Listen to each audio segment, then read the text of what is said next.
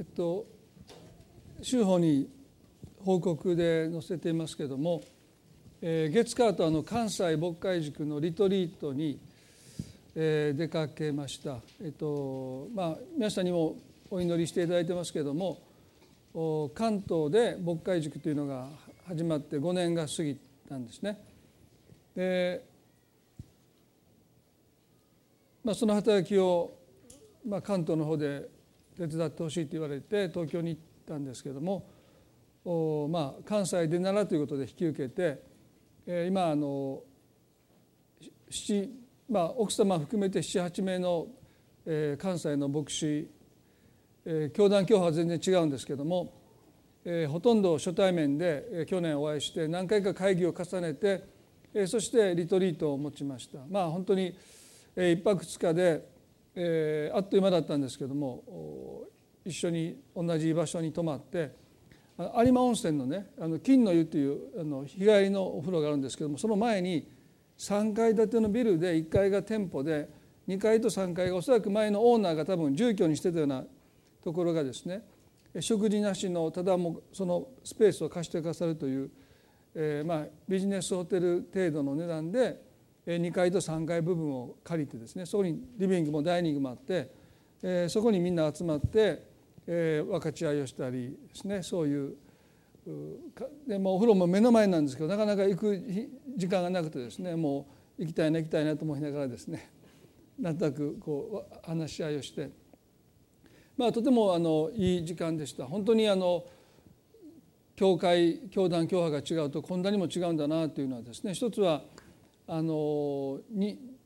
教会は変わりますよね、えー、本部からどこどこの教会に行ってくださいと言われて、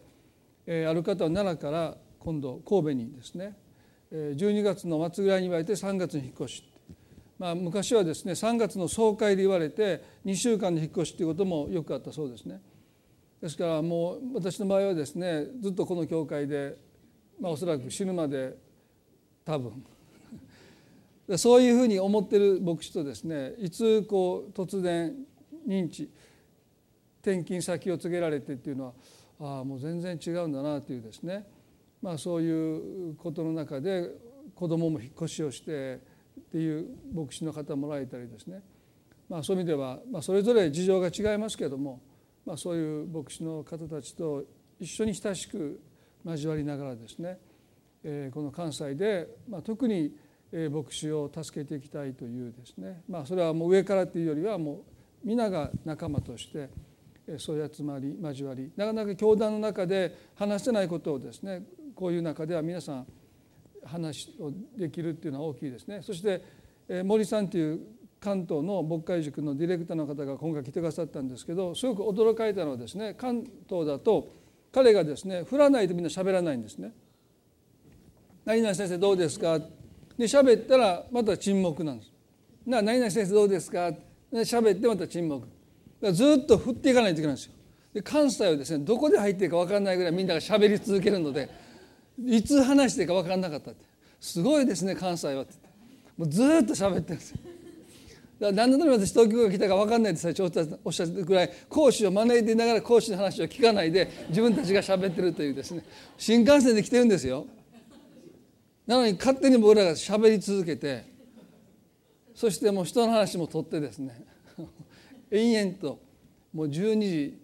過ぎまでですね。まあ僕は私ちょっと早く出ましたけどももう12時半ぐらいまでもう今度関東だとですねもう帝国過ぎたらみんな自分の部屋に帰っていくそうですね。でも関西の先生は面白いですね。もう時間過ぎてるのにもうしゃべそこでとどまって喋り続けてるというですね。ですからそういう意味ではですねまだ関西の牧師たちの方がストレスを抱え込まないんじゃないかという結論でしたけど まあそれでもですね同じ教団の中にいると話せないこともいっぱいあって、えー、ついついこう黙り込んでしまうみたいですけどね。まあこの集まった人たちは基本的にはもう教団教派が全然違って、えー、本当に初めてこういう話を人前でできましたっていうこともありましたので本当に大切なそういう集まりなんだと思いますのでぜひ皆さん祈りの中で覚えて支えてくださればなと思います。それではですねしばらく詩篇の学びから遠ざかっていましたけれども今日は詩篇の22特に1節と2節詩篇の22の1節と2節お読みしたいと思います。まず副題ですね。指揮者のために暁の目近の調べに合わせてダビデの参加。我が神我が神どうして私をお見捨てになったのですか？遠く離れて私をお救いにならないのですか？私のうめきの言葉にも。我が神昼私は呼びます。しかしあなたはお答えになりません。夜も私は黙っていられません。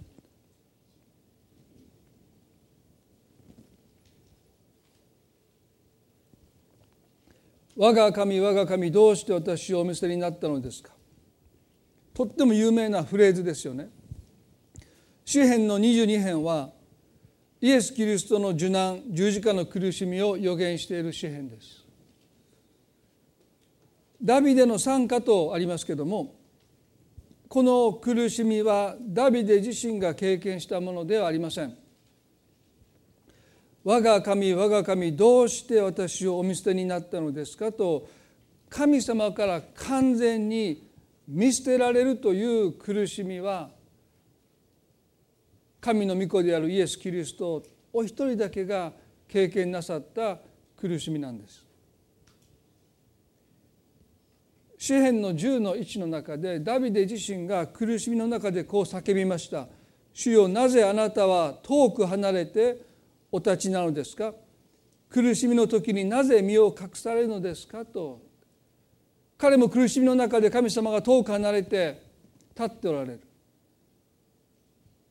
苦しみの中で神様が身を隠しておられるようにダビデは感じました。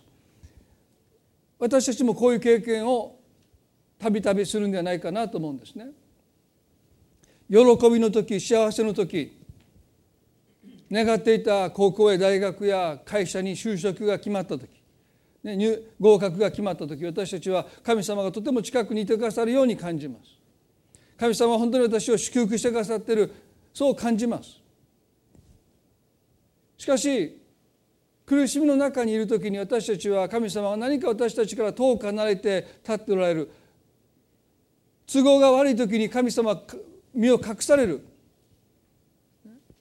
まあよく政治家がですね都合が悪くなるとすぐ入院しますよね。なんか神様そういうことなさるかのようにですね都合が悪くなると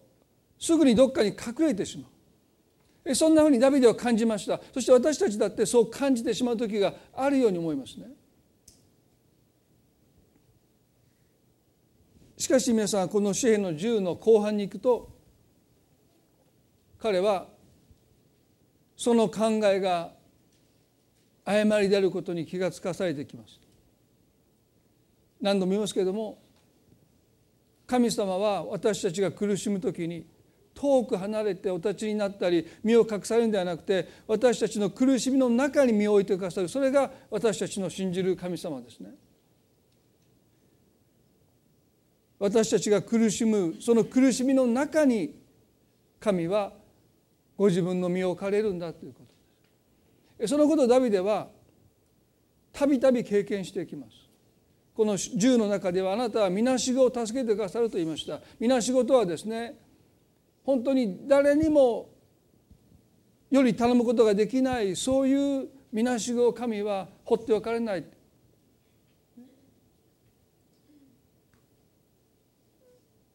皆さん私たちが人生において苦しむ時にその苦しみの中に主が身を置いていてくださることに目を留めていただきたいと思いますあなたと一緒になって苦しんでいてくださるあのゲステマルの園で悲しみのあまり死ぬほどだとおっしゃったあのイエスのお姿を私たちは自分の苦しみの中にこそ見出していかなければならないということですよね。そのことを私たちが思う時ここで我が神我が神どうして私をお見捨てになったのですか？という本当にこの叫びは神に見捨てられた絶望の叫びであるということです。マタイの27の45に十字架の上のキリストの叫びが記されていますね。さてマタイの27の45でさて12時ごろ全地が暗くなって3時まで続いた3時ごろイエスは大声で「エリエリレマサバクタニ」と叫ばれたこれは「我が神我が神どうして私をお見捨てになったのですか?」という意味である千年以上も前にダビデはこの救い主イエス・キリストの十字架の叫び声を予言してこの詩篇の22編で語りました。多くの人はこのダビデのこの叫びが彼自身の叫びであるかのように思った。しかしこの叫びはダビデの叫びではなくて後に来られる救い主イエスの叫びであるということに。この十字架の上で叫ばれたキリストの叫び声を聞いても多くの人は理解しませんでした。そのことを今日少し見ていきたいですよね。イエス・キリストが十字架につけられたのは午前9時です。そして3時間十字架の上で苦しまれてお昼の12時になった時に太陽が光を失います。当時の記録でも長い間日食があったということが今なお記録として残っていますね。お昼の12時に太陽が光を失って3時まで日食が続いたんですね。こんなこと普通ありえないです。3時間も太陽が光を失います。まあ、当時の人々もこの日食太陽が光を失うということを何か不吉なそういう現象としてではなくて自然現象としてある程度理解していましたでも通常大体日食なんていうのは数分で終わりますので3時間太陽が光を失うということは何か不吉なことを多くの人に予感させます。真っ暗闇その暗闇が支配する中で突然3時になった時にイエスのこの叫び声が響き渡るんです。エリエリレマサバクタに我が神我が神どうして私をお見捨てになったのですか？暗闇の中で人々はこのイエスの叫び声を聞きます。多くの人は何を思ったでしょうか？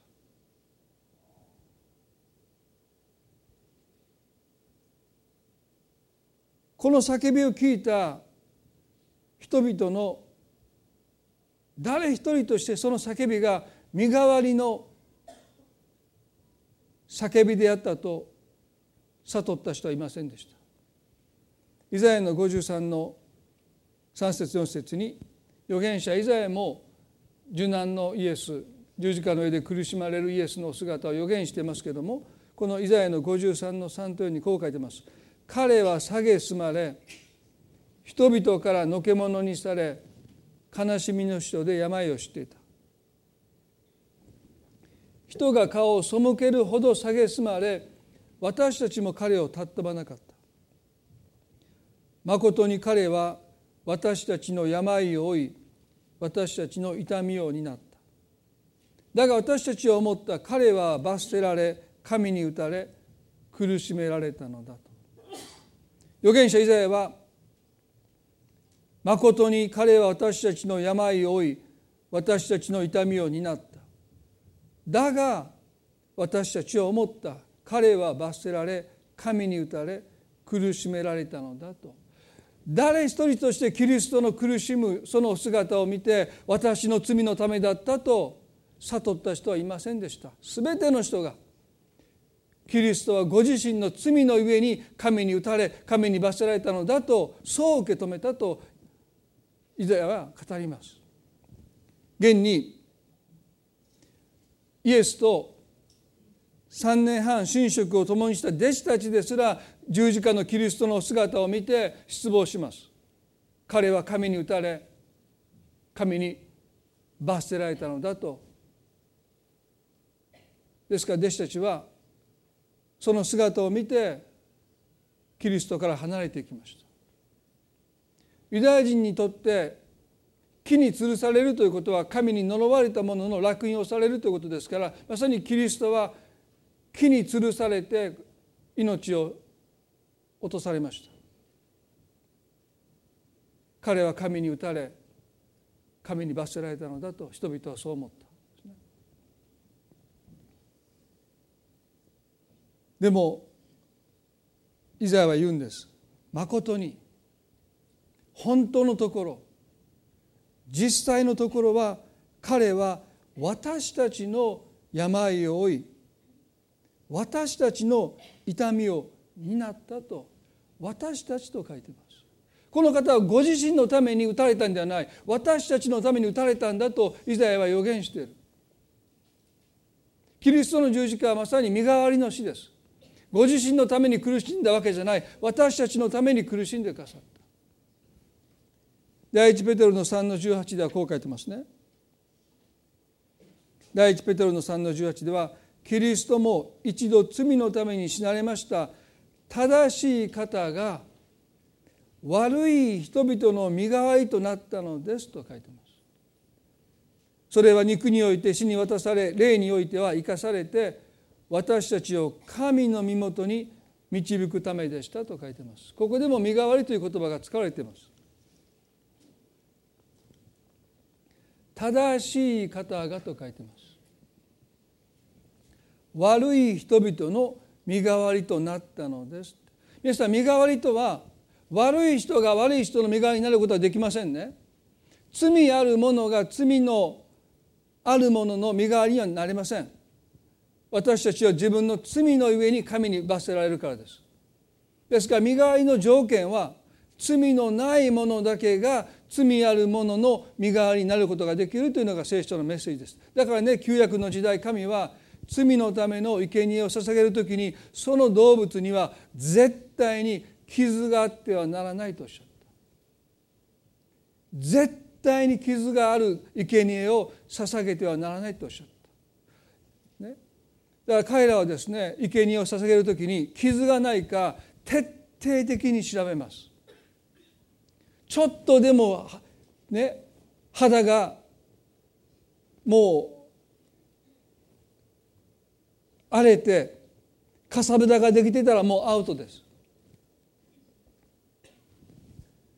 神様から許しをいただくために捧げる生贄には絶対傷があってはならない。感謝して自発的に捧げる生贄に傷がついてても OK なんです。それは別に何も受け取る期待がないからで。私たちの方から神様ありがとうございましたって言って捧げる生贄その生贄には多少傷がついてても OK ですね。でも神様は許してくださいと神様から許しを受け取るために捧げる生贄には絶対傷がついていてはならないとそのことを神様は徹底的に区別されました。ですからねただただ感謝する生贄神様から何も受け取らないただ私はもうこの気持ちを感謝として表しますというその生贄はですね結構くたくたびれた生贄でも OK なんですね。どっかそんなねもう傷だらけの、まあ、その心がそれは問われますけどでも、まあ、もうなんかもう傷だらけでどないしなんっていうのは生贄を捧げても神様受け取ってくださるんです。ね、だからもうあのお賽銭投げる人がですねなんかもうなんかこの途中で破れたようなやつを捧げてもですねまあそれは別に神様はそういうことは気になさらないんですね。でもね許しを受け取る時に私たちが捧げるその生贄には絶対に傷があってはならない。これはもう徹底して神様は教えられた。どうしてか。それはキリストの十字架を示すためです。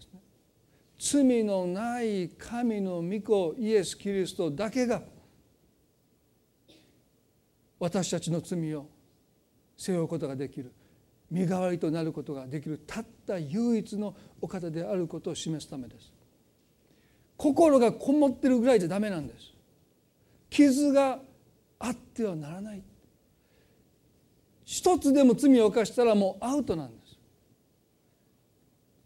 そのことを旧約を通して神は傷のない生贄を捧げなさいということをずっと言い続けられることを通して神の子羊である世の罪を取り除くことのできるこのキリストを神は示しておられたんだということですね。第二コリントの5の21では神は罪を知らない方を私たちの代わりに罪とされましたとも書いてます。第二コリントの5の21ですね。神は罪を知らない方すなわち一度も罪を犯したことのない方私たちの代わりにここでもまた代わりと書いてます私たちの代わりに罪とされましたすなわちこの方は私たちと同類になるために罪を犯したという意味ではなくてこの方は一度も罪を犯していないのにもかかわらず私たちの罪を背負ってくださった。罪を犯して私たちと同類になったんじゃなくて罪のないお方が罪あるものとみなされたって書いてます。我が神我が神どうして私をお見捨てになったのですか？というこの叫びは神が罪に対して最終的な裁きをなされたというその神に拒絶されるという叫びです。イエスは私たちの全ての罪を背負ってくださった。そして神に捨てられたということがあの叫びですね。でもね十字架はそれだけで終わらないんです。この後それは私たちがこの方にやって神の義となるためですと書いてます。私たちはただ罪許されて OK じゃないんです。身代わりとは罪のないイエスが私たちの罪を引き受けてくださっただけじゃなくてイエスの義を正しさを私たちに与えてくださったというのがこの十字架の上でなされた交換ですね。ですから私たちはただ罪許されただけじゃなくてイエス・キリストの正しさを私たちは頂いているということです。これはね100%神の目に正しいものとみなされて神様に受け入れられるということです。99.9ではダメなんです。聖書はね99.9も0.1も一緒です。1回でも罪を犯したらアウトです。神に受け入れられることはありません。だからキリストはご自身の義を正しさを私たちに与えるために私たちの罪を引き受けてくださってこの方は十字架で罪あるものとして神に打たれてくださったそしてその結果として私たちはこの方の正しさをいただいて私たちは罪を犯すんだけどもキリストの正しさを私たちが受け取ったので私たちは永遠に神様から受け入れられるというこの救いを私たちは頂いているんだということです。皆さんこれは驚くべき交換ですよ。だからイエスはね十字架の上で「我が神我が神どうして私をお見捨てになったんですか?」と叫ばれたそれは私たちの身代わりとなって神に打たれたからですね。でもその裏返しで何が私たちの身に起こったのか？それは私たちがこう神の前に叫ぶんです我が神我が神どうしてこんな私を受け入れてくださるんですかなぜそこまで私を愛してなぜそこまで私を見捨てないでどこまでも私をあなたは受け入れてくださるんですか？これが私たちの叫びです。それはキリストが罪のない神の御子が我が神我が神どうして私をお見捨てになるんですか？と言って死んでくださったその身代わりの死によって私たちは神に受け入れられ神に愛されてキリストの義をいただいたので私たちはこの人生の中でどれほど失敗をして罪を犯しても私たちは神の前にこう言えるんです。我が神我が神どうしてあなたはそこまでして私を受け入れてくださるんですか？みんなが私を捨てるのになぜ神様あなただけは私をお捨てにならないんですか？と私たちはそのことに驚くんです。これが驚くばかりの恵みです。どうして？どうして私をお捨てにならないんですか？皆さんそのことをキリストの十字架は私たちの身の上に成し遂げた救いがそういう叫びなんです。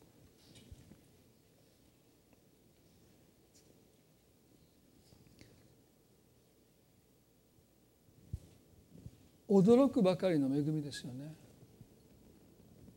キリストが十字架の上であなたの身代わりとなってくださったということはそういうことです。ただこの方が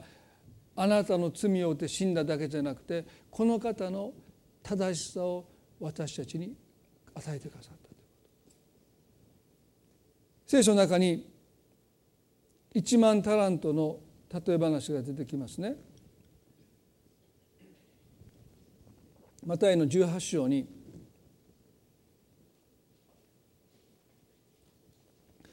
これはキリストの身代わりの死というものを受け入れないですね。永遠に神に受け入れられるという救いとは対極にある永遠の滅びについてイエスがお語りになった箇所です。そのことをちょっと心に留めたいです。私たちが神の御子が身代わりとなって捨てられたそのことによって受け取った永遠の救いというものを思うときに永遠の滅びについて理解を深めるということはすごく大切だと思うんですね。この例え話に1万タラントの負債を負ったしもべが登場します。1万タラントというのは1タラントが6,000日分の賃金ですから1万円に換算すると1タラントが6,000万円ですね。でかける1万ですから単純に計算すると6,000億円です。でイエス様がこの1万タラントというですねこの莫大な金額をここで使われたのは絶対返せないという金額です。返済不可能という額をここでイエスは用いられた。だから別に1万タラントとか10万タラントそれはいくらでもいいんです。ただイエスがおっしゃろうとしたことは絶対返せないということです。しかし王はこのしもべに借金の返済を求めるんです。するとこのしもべは当然返せません。借金を返せない人の義務は自分の身売りして妻を身売りして子供を身売りしてその一部でもいいから返していくということが求められたんですけどもこのしもべはですね王にこう願いました。マタイの18の26でどうかご猶予ください。そうすれば全部お払いいたしますと言いました。彼は本当に返せると思ったのかどうか私よく分かりません。例え話ですから。でもね少なくとも彼は時間を猶予してください。ちょっと待ってください。全部必ずお払いします。お返しますと言います返せるはずがないのに返しますと言ったこの彼を見て普通だったら腹立たしく思うんですけどこの主人はですねかわいそうに思って彼を許し借金を免除してやったと書いてます。皆さんこのかわいそうに思うという気持ちを私たちはよく理解しないとなぜイエス様が私たちのために十字架で死んでくださったのかよくわからないんですね。多くの人は同情されるのが好きじゃないですね。だからね私は別にかわいそうに思ってもらう必要がないと多くの人は考えてます。でそれはどれだけの負債を神の前に持っているのかその人が気が付いてないからです。もし自分が神の前に抱えている負債の額を本当に知るならば神様がかわいそうに思ってくださることは救いです。感謝です。ありがたいです。でも彼はね6,000億円という負債の莫大さを彼はピンときてないんです。皆さんもうピンとこないでしょ？そんな負債背負ったことがないからですね。私たちも今住宅ローンを返してますけれども70数歳まで働き続けないと返せないんですね。でもねその6,000億と比べたらもうそんな大した額じゃないんだけどそれでもですよ70何歳まで。あとなあと20年ぐらい働かないとですね返せないですね。6,000億円なんて皆さんピンとこないですね。でも彼は少し待ってください。そうすれば全部返します。なぜこの王がかわいそうに思ったのか。それもし彼が本気で自分の負債を自分で返そうとするならば永遠に返せないからです。永遠の滅びとは罪の負債を自分で返していくという苦しみです。どれだけ猶予してもらえば返せるんですか？永遠という時間があっても自分の罪の負債を神に返すことはできない。その苦しみを思うとこの主人はあまりにも不憫でかわいそうに思ってこの苦しみだけは背負わせたくないとそう願ってなんと自分でかぶるんです。それが皆さん十字架のキリストの死です。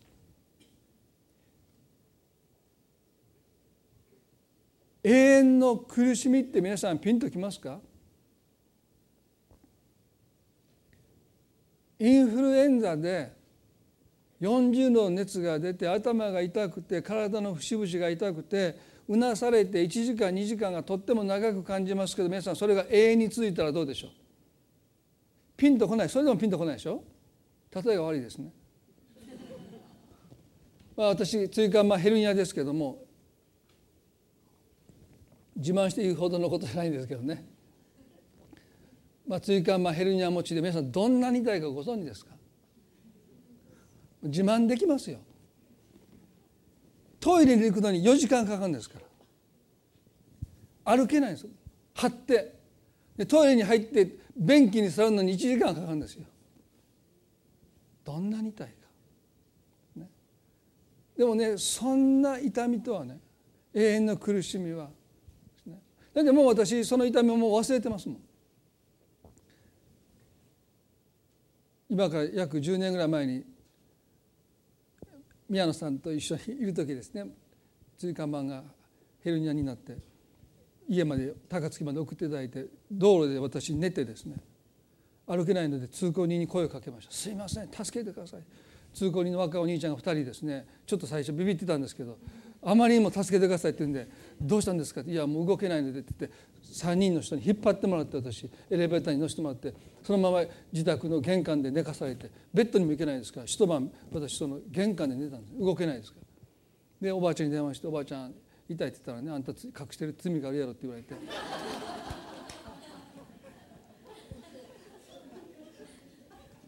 で次の日ニューライフからですね優しい男性たちが来てくれて私を横に抱きかかえてバーに乗せて病院ではなくて私の実家に連れていくんです。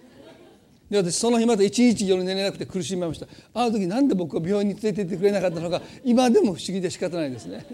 家に帰ったって何も解決ならない。もう痛くて痛くて。だからあの痛さっていうのはあの歯の治療をしている時に神経に当たって痛かったら手を挙げてくださいと言って痛いって手を挙げてるけどお医者さんが無視し続けてですね。何回手を挙げてもやめようとしない。もう痛いですって両手挙げてもその治療をやめようとしない。それが24時間続く。だから全く寝れなかったです。でね痛みの中で思いました。なんでみんな僕を緊急病棟に病院に連れて行ってくれなくてなんで自宅に連れてきたんだろうなとずっと思いながらですね。でその後まああの病院に行きましたけどね。でもねものすごく痛かったです。でもねもう私そのことはもう忘れてます。記憶としてありますけどでももう忘れてるんです。人生の苦しみの多くの苦しみは私たち記憶としては抱えてますけどでも多くの苦しみは忘れ去られてるもんですね。でも永遠の苦しみは絶えず私たちの魂に朝夕もう24時間永遠という時間その苦しみは私たちを押しつぶす。その苦しみを神様がご覧になった時にあまりにもそれはかわいそうなのでなんと神ご自身がそれをかぶってくださった。神の御子がご自分は罪を犯してもいないのに私たちの罪を負ってくださってこの刑罰を受けてくださった。我が神我が神どうして私をお見捨てになるんですかというあの叫びを持って神に歌いてくださったね。皆さん私たちがどれほど多くの苦しみからこの身代わりの死によって救われたのか。私たちは自分の許された罪の負債の多さをまだ十分に分かっていないんだろうと思いますね。このしもべもそうでした。だから彼は出て行って100万程度貸している仲間を捕まえて首根っこを掴んでその借金を返せと言います。このしもべはねもう少し時間をくださいと願うんです。でもねこの1万タラント許されたしもべはそれでもその願いを聞き入れないでこの仲間が借金を全部返すまで牢獄に投げ込んだと聖書は書いてますね。その一部始終を見ていた仲間のしもべが王に告げます。王はこの1万タラントを許したしもべをもう一度読んでこう言いました。マタイの「18の32ですね。そこで主人は彼を呼びつけていった「悪いやつだ。お前があんなに頼んだからこそ借金全部を許してやったのだ」私がお前を憐れんであったようにお前も仲間を憐れんでやるべきではないか。こうして主人は怒って借金を全部返すまで彼を極利に引き渡したこれが永遠の滅びです。借金を全部返すまで苦しみに閉じ込められるという。罪の責め立てに閉じめ閉じ込められるというこのイエスの言葉が永遠の滅びです。借金を全部返すまで。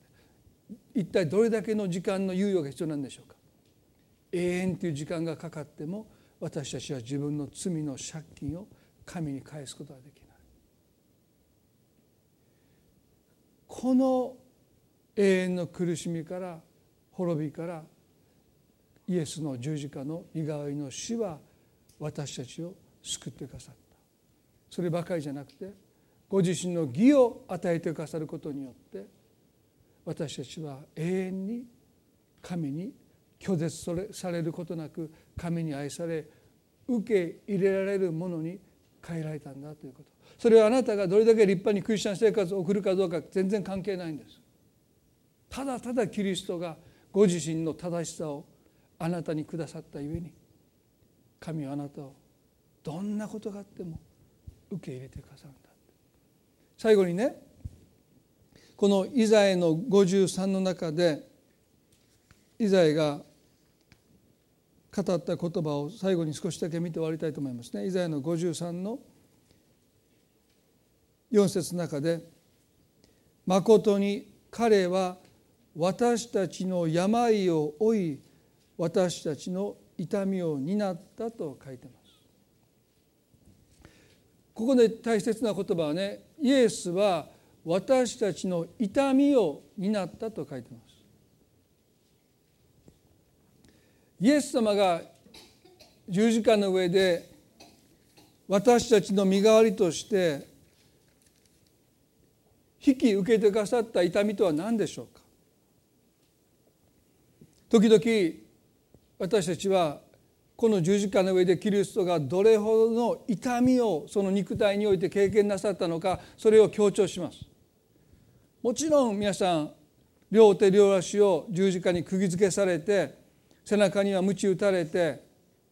ね、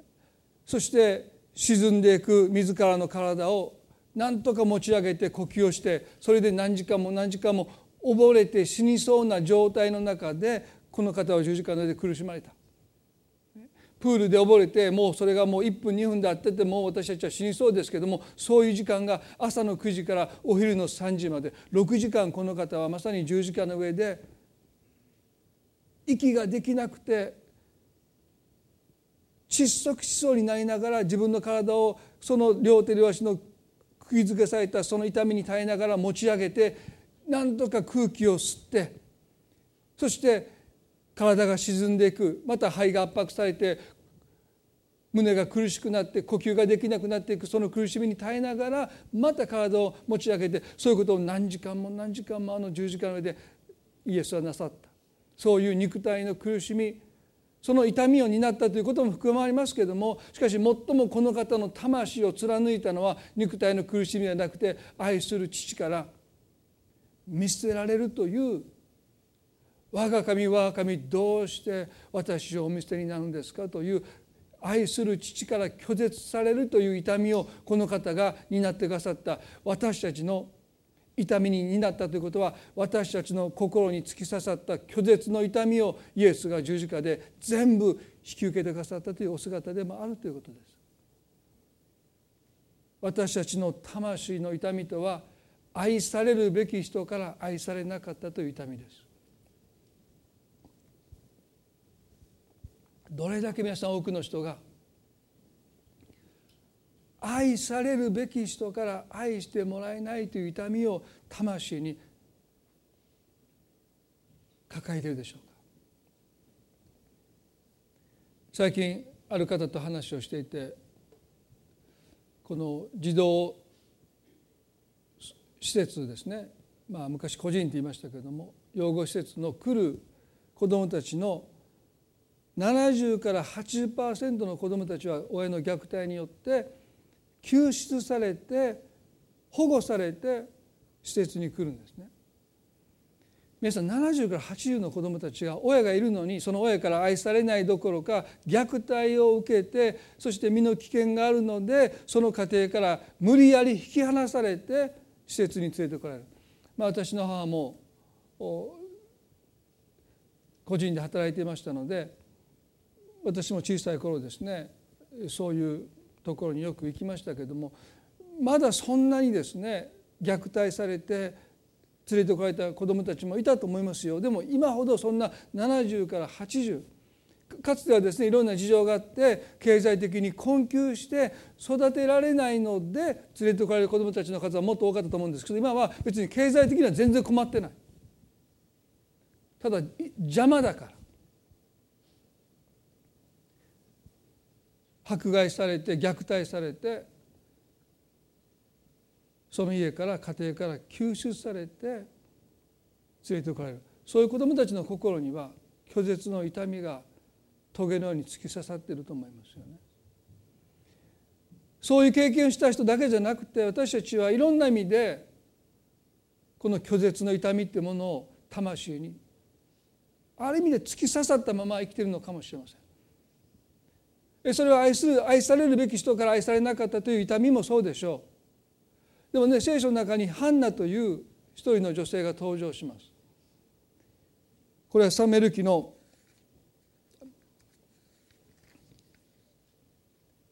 一章の第一サメルの一章の七節にイスラエルで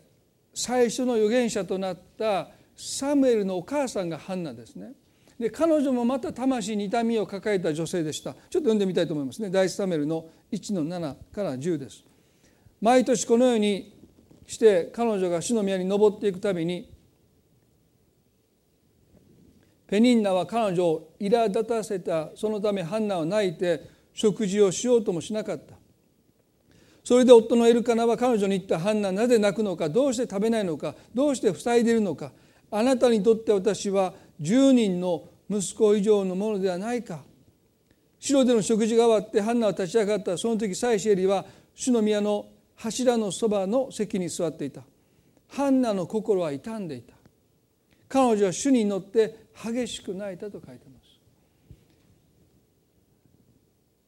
エルカナにはペニンナという妻とこのハンナという2人の妻がいました。当時は女性一人が仕事をして暮らしていく社会でありませんでしたので裕福な人が幾人かの女性を妻として養うという義務を社会的に負っていました。ですから今の私たちの結婚の在り方とは随分違いますね。女性一人が生きていけない社会でしたので裕福な人は幾人かの女性を養うために結婚します。でもねそれはいい面と悪い面がありますよね。複数の妻が一人の夫の心を奪い合うというですね。そういう妻たちの中でいろんな確執がありました。でこの中でこのペニンナという妻には子供がいたんですけどハンナには子供はいませんでした。ですから彼女はそのことでいつもいつも気をもんでそして悲しんでいたんですね。であまりにもハンナが悲しむのでエルカナはこう言うんです。私は10人の息子以上のものではないかって。あなたに子供がいないからといってあなたには私がいるではないかと彼はですね自分の妻ハンナにあなたが私のために子供を産んでくれなくてもあなたは私にとって大切な存在です。私はあなたを愛してるよって。あなたが10人の子供を産むよりも、あなたが私の妻でいてくれることを私はとっても嬉しいと言って彼はですねこのハンナを慰めるんですけどもこの夫のこの優しい言葉も彼女の心の痛みを癒すことはできませんでした。彼女は心に痛みを抱えて神様の前に激しく泣いたと書いてますね。彼女の痛みとは夫から愛されない痛みでありません。彼女の痛みは母になれないという痛みです。私たちは人生でいろんな痛みを抱えるんだなと思うんです。エルカナという素晴らしいご主人と結婚できた。でもこの彼女の中には母になれないという痛みがありました。どうしてペリンナはたくさんの幸運で私は一人も子を産むことができないのか。そのことで彼女は魂に痛みを覚えていた。皆さん私たちもさまざまな拒絶の痛み例えば高校に入学できなかった不合格も拒絶の痛みです。就職したかった会社に就職できなかったことも拒絶の痛みです。親しかった友達から無視されることも拒絶の痛みです。人生にはたくさんの拒絶の痛みがあります。親に拒絶される子どもたちの痛みどうやって癒えていくんでしょうかその親を説得してあなた親なんだから母親なんだから自分の子供を愛しなさいと言ったところで母親は心を変えるんでしょうか？残念なことですけど多くの母親は心を変えないかもしれない。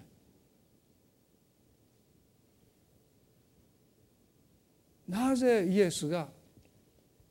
私たちの痛みを担ったのか？それは私たちの魂に突き刺さった拒絶の痛みをこの方が全部引き受けてくださった我が神我が神どうしてどうして私をお見捨てになるんですか？というこの痛みをあなたの魂に突き刺さった拒絶の痛みをこの方があの十字架の上で全部引き受けてくださった。この方が打たれたことによってペトロ言いました。私たちは癒されると書いてます。この方の打ち傷によってこの方が痛みとなってかさったことによって私たちの魂の痛みは癒されると書いてます。この十字架の癒しも私たちは受け取っていきたいと思いますね。我が神我が神どうして私をお見捨てになるんですか？この方の痛みのよ痛みによってこの打ち傷によってたとえあなたを愛してくれる人がなおあなたを拒絶し愛してくれなくても神はどこまでもあなたを愛し受け入れてくださることによってやがて私たちの魂に突き刺さった拒絶の痛みは癒されていくんだと聖書は約束しています。たとえ母親があなたのことを忘れても私はあなたを忘れないと神様おっしゃった。あなたを産んだ母親ですらあなたに背を向けることがあるかもしれない。でも私はいつまでもあなたを忘れない。あなたは私の手に刻まれている。私の心に刻まれていると主はおっしゃいました。皆さんイエスが捨てられたので私たちは受け入れられたんです。この身代わりの十字架のこの恵みを私たちは今朝もう一度覚えたいと思いますね。一言お祈りしたいと思います。どうぞ目を閉じていただいて。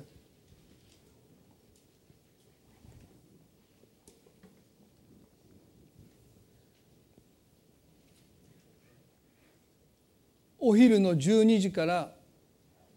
3時まで光は太陽は光を失いました。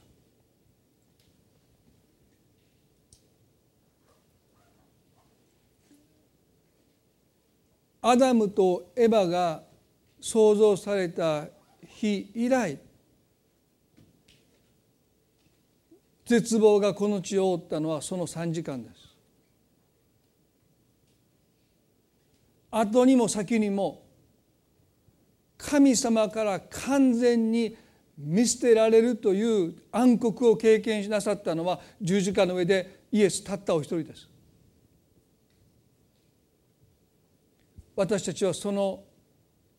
キリストのお姿を知りません。なぜならば神が暗闇をもって隠されたからです。それはあまりにもむごたらしい。見ることに耐えることができない苦しみだったので神は太陽の光を失わせて私たちの目からその十字架の苦しむキリストのお姿を隠された。それほどこの方は私たちの身代わりとなって苦しんでくださった。愛す愛されるべき父なる神から見捨てられるこのキリストの苦しみを私たちは知りません。いや神はそれを隠された。それはあなたがあまりにもその苦しみがひどすぎてあなたが萎縮して恐縮してこの救いを受け取ることができなくなってしまわないために。ただキリストの声だけが暗闇の中で響き渡りました。我が神我が神。どうして私をお見捨てになるんですか？この叫びによって今日私たちは神の前にこう言えるんです。我が神我が神。どうして私を受け入れてくださるんですか？どうしてそこまで私の味方になってくださるんですか？どうして私から離れていかないんですか？どうして私をこんな私を愛して気にかけてそれどころか全部の苦しみをかぶってくださってなんでそんなことしてくださるんですか？私たちは驚くばかりの恵みをこのキリストの身代わりの死によって今頂いていることをもう一度感謝したいです。神様がどれほど遠くに感じてもそれはあなたがそう感じるだけです。私たちは神に永遠に愛され受け入れられていることをこのキリストの十字架が成し遂げたこともう一度覚えたいです。一言祈ります。イエス様あなたは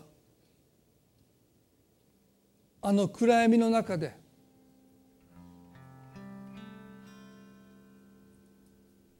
我が神我が神どうして私をお見捨てになるんですか？そしてその後おっしゃったテテレスタイ完了したと叫ばれた。もうすべての負債はこの死をもって完全に償ったと宣言して息を引き取られました。主よ私たちの罪の負債はこのキリストの身代わりの死によって全額100%支払われました。そして私たちは罪許されただけじゃなくてキリストの義神の目に100%正しいと認められたこの正しさをキリストは私たちにくださった。これから永遠の間この正しさは揺るぎません。キリストは33年の生涯一度も罪を犯さなかった。それはこの方が1万年生きようが100万年生きようが一度も罪を犯さないということの印です。人は自分が気が付かないで犯した罪すらたくさんあると聖書は教えます。私たちが何気なく口にした言葉で人が傷つくならば聖書はそれも罪だと言います。気がつかない罪。イエスはその罪も含めて全く一つも罪を犯しませんでした。この方の正しさを私たちは今頂いている。イエスが身代わりとなって私たちの罪を私たちから引き受けてくださってご自身の義を私たちに与えてくださった。だから私たちはどんなに神様が遠くにおられるように感じても私たちは神に愛され受け入れられています。どんなに私たちが失敗して罪を犯してもこの義は変わることがありません。100%神の目に正しいものとされてる。神様は何という恵みでしょうか。私たちはこの義を一生かかっても永遠にかかっても得ることができない。この義を頂いていることを心からあなたに感謝して。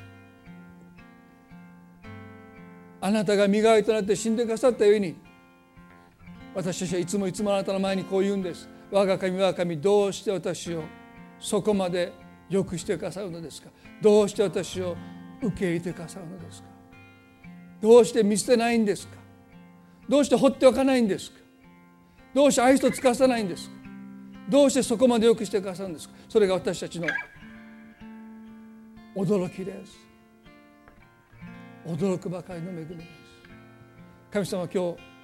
もう一度このイエス様の十字架の恵みを感謝して一人一人が歩んでいきたいそう願います。主はこの一週間の歩みを覚えてくださって多くの気づきをあなたが与えてくださることこの恵みの素晴らしさにますます目が開かれますように神様の祝福がお一人一人の上に豊かにありますように感謝を持って愛する主イエスキリストの皆によってお祈りいたします。それでは皆さんどうぞ立ち上がっていただいて賛美を捧げたいと思います。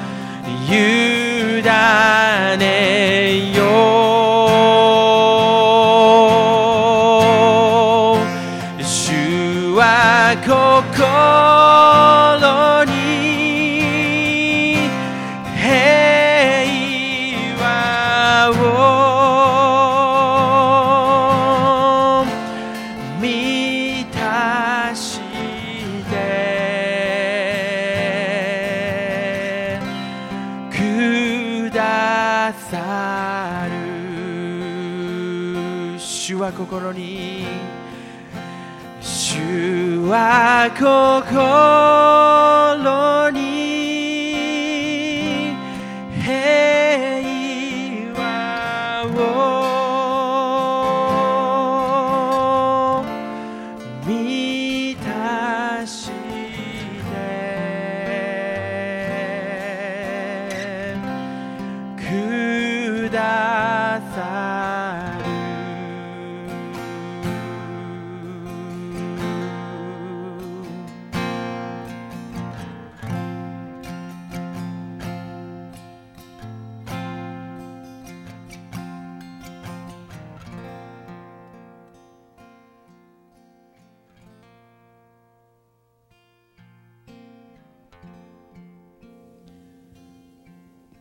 ストの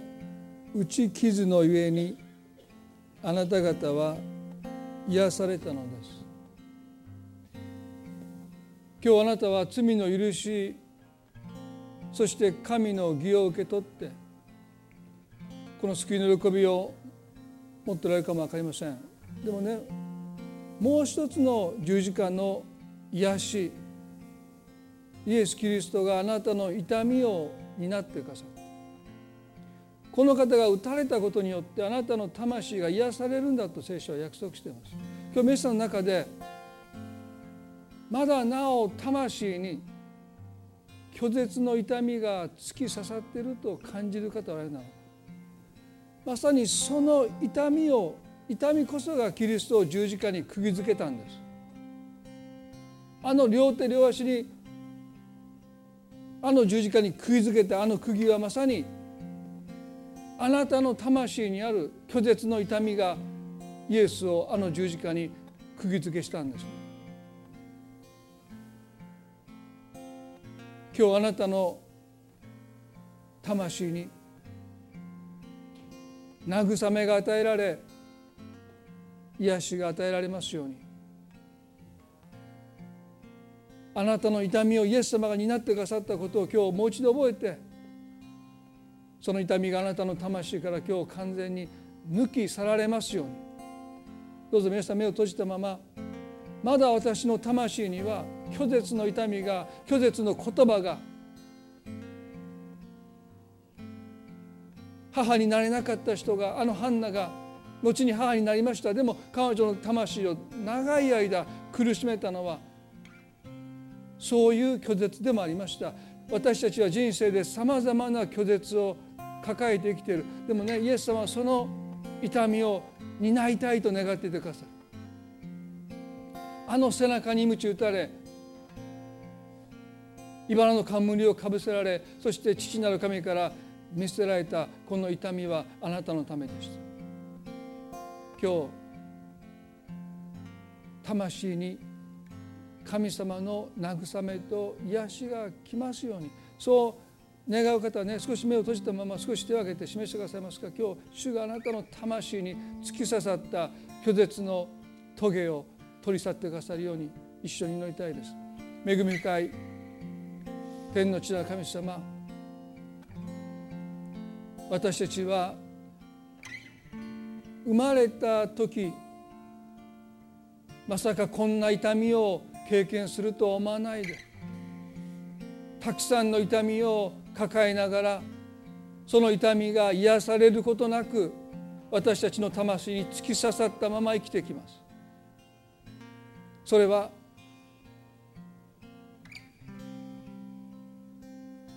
恥の思いかもしれません。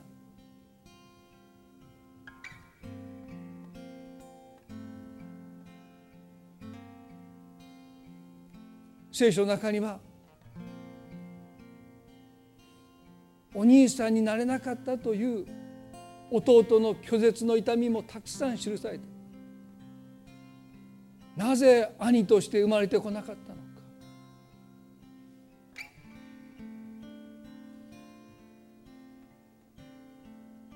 私たちの魂にもたくさんの拒絶の棘が今なお突き刺さっているとそう思います。でもイエス様あなたはその痛みを担ってくださった。あなたの十字架のあの痛み私たちを癒すためです。キリストの打ち傷によってあなたは癒されます。今日神様私たちの魂に突き刺さった拒絶の棘を全部あなたが取り去ってくださった。取り去るためにあなたが十字架に釘付けなさったことをもう一度私たちは覚えてあなたの癒しを今心を開いて受け取ることができますよ。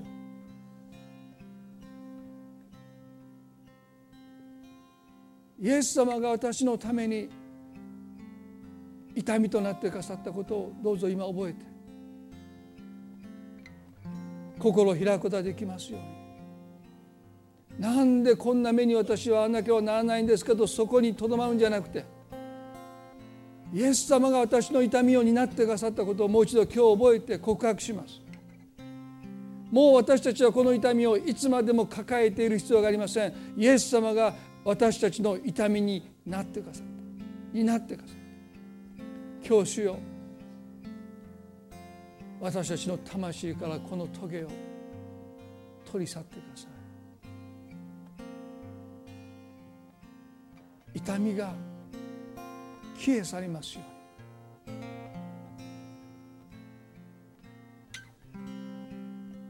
十字架から癒しが流れていきます。私たちの魂を今主が癒してくださっていること。今の私を私たちは感謝して受け入れることができますよ。ここに私たちがいるのは私たちが行きたかったところに行けなかったからじゃない。主が私たちの羊飼いとして私たちを導いてくださったから今の私がここにいます。主をどうぞ。一人一人のうちにあなたの癒しがなされますように。そして今の自分と私たちは和解して今の自分を受け入れて今の自分を許して主を生きることができますよもはや拒絶が私たちの人生を支配しませんよ。うに神が私を愛し受け入れてくださっているこの恵みの中にどうかお一人一人が生きることができますように今祝福してください。痛みが過ぎ去りますように。今イエス様の皆によって祝福をお祈りいたします。